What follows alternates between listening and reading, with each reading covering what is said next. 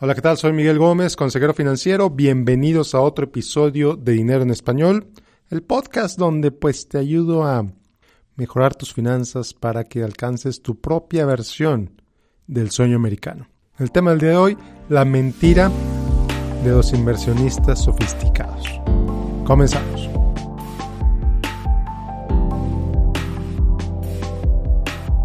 Bueno, pues ¿qué quiero decir cuando hablo de la mentira de los inversionistas sofisticados? Muy sencillo. Es un mecanismo, una serie de engaños, de dichos, principalmente promovidos por Wall Street y firmas pues, en ese mercado, que dicen, bueno, pues tú, inversionista, persona profesionista exitoso, empresario exitoso que has acumulado varios millones, de dólares o de pesos, independientemente, varios millones. Tú eres especial. Como eres especial, eres de los elegidos, eres de los que han demostrado tener mayor capacidad de alcanzar niveles de riqueza que pocos se imaginan. Por esa razón, debes comprar estos productos financieros. Y te empiezan a ofrecer una serie de productos que van desde hedge funds, fondos de cobertura traducidos directamente español, hedge funds, productos de seguros súper complejos, productos de inversión súper complejos. Eh, te dicen que tienes que invertir en venture capital, porque ahí es donde está el dinero. Te dicen que tienes que invertir en fideicomisos de bienes raíces privados, porque los públicos, los que cotizan en el mercado, pues son para, pues para los demás, no son para ti que eres especial. Entonces te empiezan a ofrecer una serie de productos que tienen un mayor nivel de complejidad, que tienen mayores niveles de costos, que tienen menor nivel de liquidez. ¿Qué quiere decir esto? Que es más difícil salirte de esos productos porque eres un inversionista sofisticado.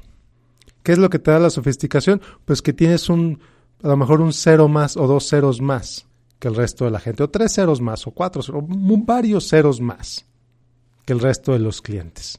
Te empiezan a invitar a, eventos de banca privada.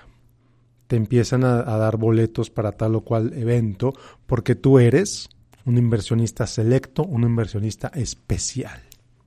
Maravilloso. Ahora es que toma los boletos. Y aquí un recordatorio muy importante que le he dicho a todas las personas que he conocido, pues que son inversionistas sofisticados al momento de revisar sus portafolios. Dicen, en realidad no te dieron esos boletos, tú pagaste por ellos.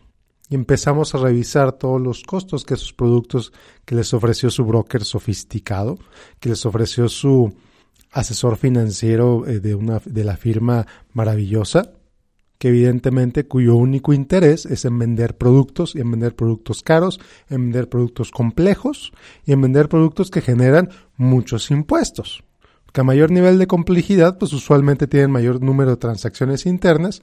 A mayor número de transacciones internas, usualmente representa mayores impuestos, representa mayores costos, representa mayores comisiones para el vendedor, para el broker que te las vende.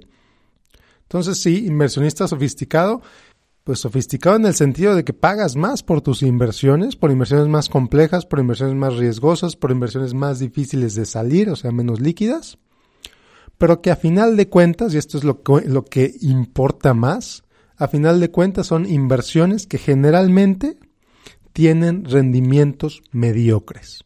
¿Por qué tienen rendimientos mediocres? Bueno, pues como lo describió tan efusivamente Jack Bogle, fundador del grupo Vanguard, del que ya te he hablado anteriormente, simple matemática. Mientras más pagas por tus inversiones, menos rendimiento va a quedar para ti y mayor dinero, mayor rendimiento le estás pagando al que te vendió esa inversión, al hedge fund. ¿Sabes cuánto cobra un hedge fund, un fondo de cobertura típico? Cobran aproximadamente, en promedio, cobran el 20% de las ganancias más el 2% de administración. 20% de las ganancias te las va a tomar el, hedge fund. Y aparte del 20% de las ganancias te va a cobrar el 2% de tu dinero por el privilegio, y aquí lo digo entre comillas, unas comillotas gigantes, por el privilegio de tener tu dinero con ellos. ¿Y cuál es el problema? El problema es que la inmensa, inmensa mayoría de los hedge funds tienen rendimientos mediocres. Mediocres cuando los comparas le decimos en inglés Risk Adjusted Returns, rendimientos ajustados de acuerdo al riesgo que estaban tomando, son rendimientos mediocres. Ah, pero eso sí, perteneces al grupo selecto de inversionistas que invierten en hedge funds y que tiran su dinero a la basura porque tienen dinero que tirar a la basura. O al menos, eso son las historias que se dicen. O al menos eso es lo que su broker les hace creer. No que pueden tirar dinero a la basura. No, nadie te va a decir que puedes tirar dinero a la basura porque nadie quiere tirar dinero a la basura. Pero te puede decir, tú eres un inversionista exclusivo. Tú puedes pagar por esto. Tú puedes pagar estos costos. Mira tú, esta inversión no está disponible para todos. Está disponible solamente para los clientes de banca privada. Y ven a este edificio, ven a esta oficina exclusiva Solamente los clientes de nosotros son los que le damos pases directos a Wimbledon, en las primeras filas. A nadie más le damos este tipo de boletos. Entonces, evidentemente, pues son boletos que tú pagas. Que tú pagas a través de cuotas, a través de comisiones, a través de muchas otras capas de gastos que muchísimas veces ni siquiera son transparentes. Entonces, sorpresa número dos. Sorpresa número uno fue que recibes usualmente en la gran mayoría de los casos, menores rendimientos porque son productos tan complejos, con, tantas, con tal estructura de gastos y con tal estructura de inversión, que por sus altos costos te generan menores rendimientos, rendimientos mediocres. Sorpresa número dos, que en realidad el que tengas más ceros en tu cuenta no justifica que inviertes en productos más, más complejos, porque los productos sencillos, los productos de bajo costo, usualmente te van a dar un mayor rendimiento. ¿Por qué? Otra vez, pura matemática. Si el mercado, X mercado, no estoy hablando de un mercado en específico, si el mercado da 8% y tu fondo de inversión cuesta 0.02%, el rendimiento neto para ti va a ser de 7.98%. Contra, si lo comparas con un, hedge fund que te cobra 2% más 20% de, de, administración, si, si, si da 8% de rendimiento del mercado, automáticamente el hedge fund te va a cobrar 20% de eso, por el privilegio de generarte 8% siempre, cuando el mercado fue el que te generó ese 8%. Entonces, automáticamente, por el mero hecho de estar en el hedge fund, pierdes el 20% de tu rendimiento. Y aparte, Aparte de eso, en lugar de pagar 0.02 o en lugar de pagar 0.04 o, vámonos caros, 0.15%, 0.25 en aquellos fondos ya más exóticos, por decir algo, en lugar de eso estás pagando 2% por la administración del fondo. Ridículamente alto, ridículamente absurdo. Entonces, en inversiones, y otra vez esto nos lo enseñó Jack Bogle, nos lo, nos lo han enseñado muchísimas personas estudiosas del mercado, en la bolsa de valores, en las inversiones, es el de los pocos lugares donde mientras menos pagas, más recibes. Evidentemente, cuando comparas el costo de un Ferrari contra el costo de un Corolla, de un Toyota Corolla, quien puede pagar el Ferrari va a disfrutar ese Ferrari inmensamente por el hecho de tener un Ferrari. Le puede presumir a los demás que tiene un Ferrari. Y ese Ferrari, pues sí, te va a llevar al mismo lugar de A a B que el Corolla, pero lo pagas con muchísimo gusto. Porque lo puedes pagar y porque lo disfrutas y porque te encanta ese Ferrari, ese rojo increíble que solamente los Ferraris tienen. Fantástico. El problema es que los hedge funds y los productos que se venden para los inversionistas sofisticados no tienen nada que ver con un Ferrari, no tienen nada que ver con un Corolla. ¿Por qué? Porque estás pagando muchísimo más dinero por recibir rendimientos del mercado. Y como pagas muchísimo más dinero, pues recibes menos rendimientos. ¿Qué es lo que pasa? ¿Qué es lo que estás haciendo? Pues que tiras tu dinero a la basura. Sí, tienes el privilegio de pertenecer al, private bank de tal o cual institución, tienes el privilegio de invertir en tal o cual fondo súper complejo, etcétera, pero a final de cuentas los rendimientos que recibes son súper mediocres. Entonces pierdes de dos formas, pierdes en, los rendimientos que no recibes y pierdes en los costos que pagas muchísimo más altos. Entonces, bueno, si un inversionista sofisticado es un inversionista que tiene cuentas que tienen muchos ceros hacia la derecha, un millón de dólares, dos millones de dólares, diez millones de dólares, ¿cómo debería invertir?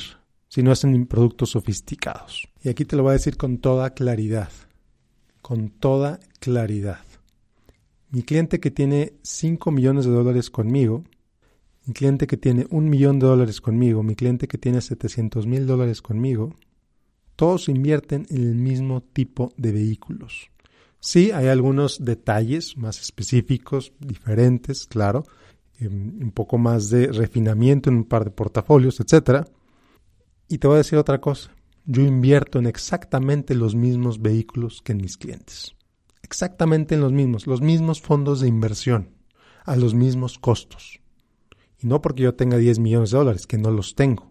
Y no porque mi complejidad de inversión sea muy alta o porque la complejidad de inversión de ellos sea muy baja. No, es porque tu portafolio, un portafolio de inversión debe estar diseñado de acuerdo al nivel de riesgo que esa persona quiere tomar, usando los vehículos que mejor se adapten a ese perfil de riesgo y que mejor satisfagan la política de inversión que ese inversionista tiene, sin necesidad de gastar de más.